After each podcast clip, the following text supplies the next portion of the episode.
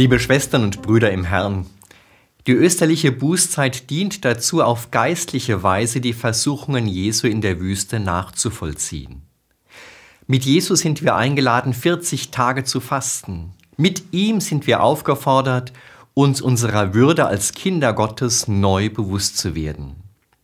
Nach Ablauf der heiligen 40 Tage werden wir in der Osternacht feierlich aufgerufen, unser Taufversprechen zu erneuern.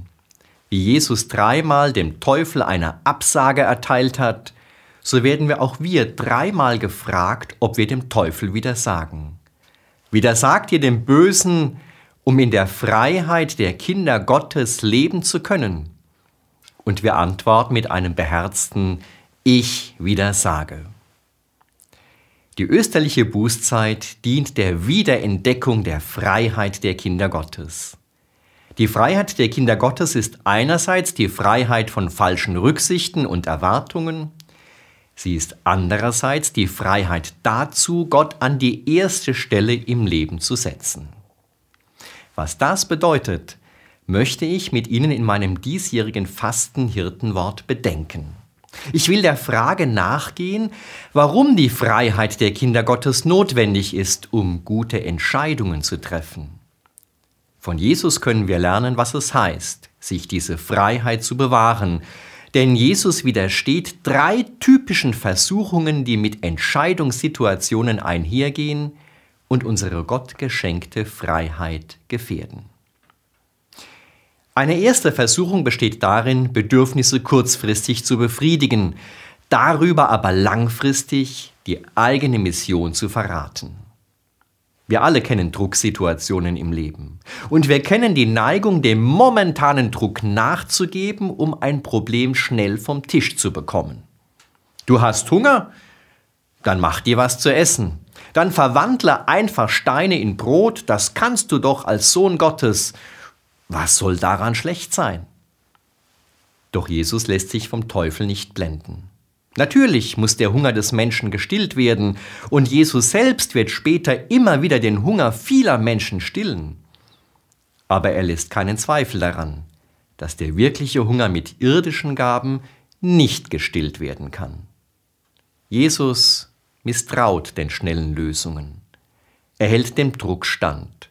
Er bewahrt sich die innere Freiheit, sich von den Bedürfnissen des Augenblicks nicht völlig in Beschlag nehmen zu lassen. Er fragt nach dem, was über den Moment hinaus Bestand hat. Er hält den Platz Gottes im eigenen Leben frei. Jesus sucht nach dem, was dem Seelenheil hilft und nicht dem Magen. Was bedeutet das für uns? Gerade angesichts wichtiger Entscheidungen heißt das, sich seiner eigenen Bedürfnisse bewusst zu werden. Was brauche ich? Was bedrängt mich? Was wünsche ich mir? Nur wer sich darüber Rechenschaft ablegt, was ihn innerlich umtreibt, kann auch über diese Bedürfnisse nachdenken. Er kann auf Distanz gehen zu dem, was ihn gegenwärtig beschäftigt. Und durch diese innere Distanz wird der Mensch kein Getriebener mehr, sondern er nimmt sich Zeit, um noch einmal grundsätzlich über das nachzudenken, was langfristig weiterhelfen könnte. Neben der Klärung der eigenen Bedürfnisse stellt sich die Frage, wie ich mit Druck im eigenen Leben umgehe. Habe ich die Kraft, eine Zeit der Lehre im Leben auszuhalten? Bewahre ich mir die innere Freiheit jenseits meiner momentanen Erwartung, noch einmal auf das Ganze zu schauen? Oft schon haben wir erlebt, wie vermeintlich schnelle Lösungen in Wahrheit nicht weitergeholfen haben. Der Druck war zwar weg, aber das Problem nicht wirklich erfasst, geschweige denn auf Dauer zufriedenstellend gelöst. Eine zweite Versuchung entspringt unserem Sicherheitsbedürfnis und unserer Sehnsucht nach Anerkennung. Der Teufel führt Jesus zum Tempel in Jerusalem. Er legt Jesus nahe, sich vom Tempel zu stürzen. Schließlich würden die Engel Gottes ihn doch auffangen. Doch Jesus erteilt dem Teufel auch diesmal eine Absage. Wieder verweist er auf Gott mit dem Hinweis, den Herrn nicht auf die Probe stellen zu wollen. Jesus braucht keine Selbstbestätigung. Seine Ehre bezieht er von Gott und nicht von den Menschen. Ungeschützt ist der Gottessohn in die Welt gekommen. Er setzt sich den Gefahren dieses Lebens aus bis hin zum Tod am Kreuz. Er vertraut fest darauf, dass Gott ihn auffängt, allerdings nur dann, wenn er den Willen Gottes erfüllt, nicht jedoch, wenn er aus Übermut seinen Selbstwert testen möchte. Dieses Wissen verleiht ihm ein großes Maß an innerer Freiheit. Wer in Entscheidungsprozessen steht, kennt beides. Die Sehnsucht nach Absicherung, aber auch die Sehnsucht nach Anerkennung. Bedeutsame Entscheidungsprozesse sind meistens öffentlich und ziehen das Interesse vieler auf sich. Gerade dann fragt sich, ob diejenigen wirklich frei sind, die entscheiden sollen. In solchen Situationen regen sich viele Emotionen. Das Gefühl, zur Entscheidung gezwungen zu sein, erzeugt oft Unmut und Ärger. Wieso soll ich jetzt entscheiden? Mit dem Abwägen unterschiedlicher Alternativen geht häufig auch ein Empfinden von Überforderung einher. Eigentlich will ich jetzt gar nicht entscheiden, schon gar nicht, wenn ich spüre, dass meine Entscheidung anderen wahrscheinlich wehtun wird und nicht auf ungeteilte Akzeptanz stößt. Spätestens dann stellt sich die Frage nach der öffentlichen Anerkennung. Verliere ich jetzt mein Gesicht, wenn ich mitentscheide? Kann ich mich absichern, wenn es nachher Ärger gibt? Angst macht sich breit, wenn ich merke, dass eine Entscheidung eben immer auch Mithaftung bedeutet. Starke Emotionen sind keine guten Ratgeber. Jesus kennt die Versuchung, sich unangreifbar zu machen. Er kennt auch die Versuchung, eher nach der Anerkennung durch andere zu schielen, als sich an Gottes Willen auszurichten.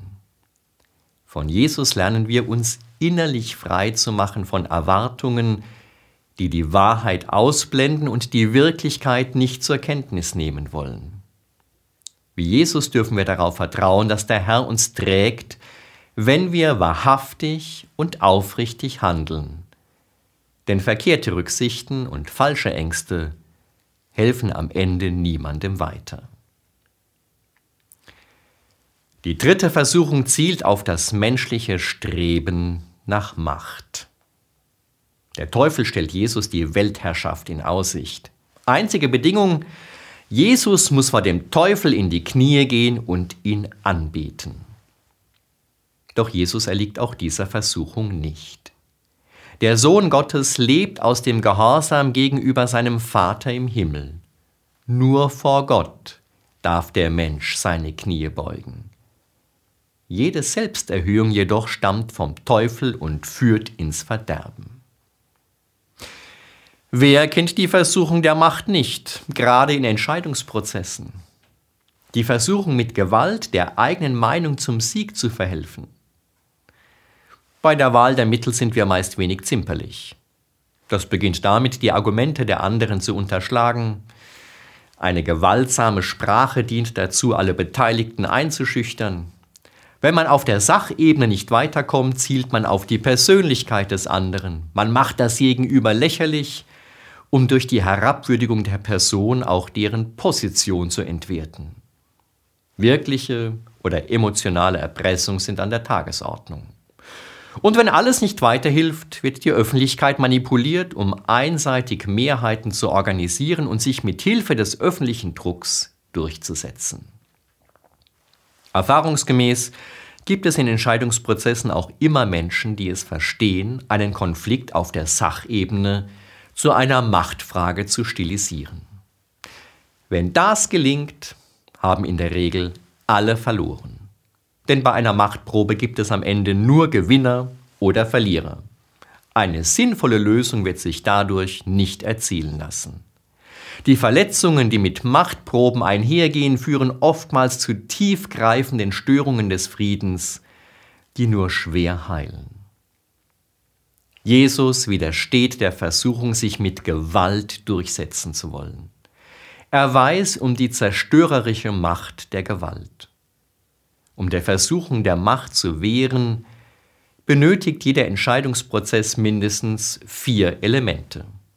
Er braucht erstens klare Regeln und Verfahren, zweitens muss offengelegt werden, worüber entschieden werden kann und worüber nicht, drittens dient das Bemühen um Transparenz dazu, dass alle nachvollziehen können, wo man im Prozess der Entscheidungsfindung gerade steht.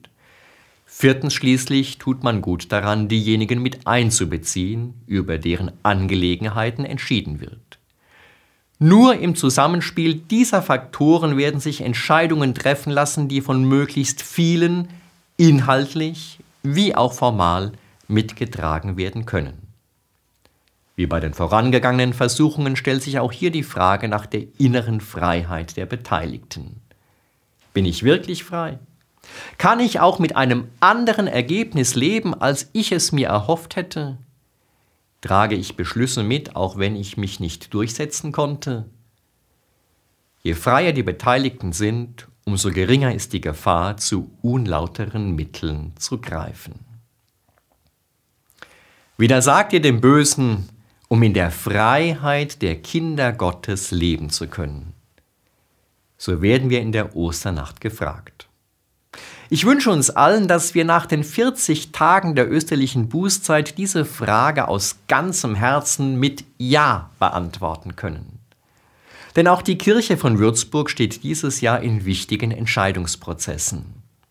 Auf Bistumsebene fragen wir nach den langfristigen Zielen, die wir verfolgen wollen. In den pastoralen Räumen haben die Teams und die Räte die Aufgabe, sich über ihre Arbeitsweise und über die Schwerpunkte der Seelsorge zu verständigen.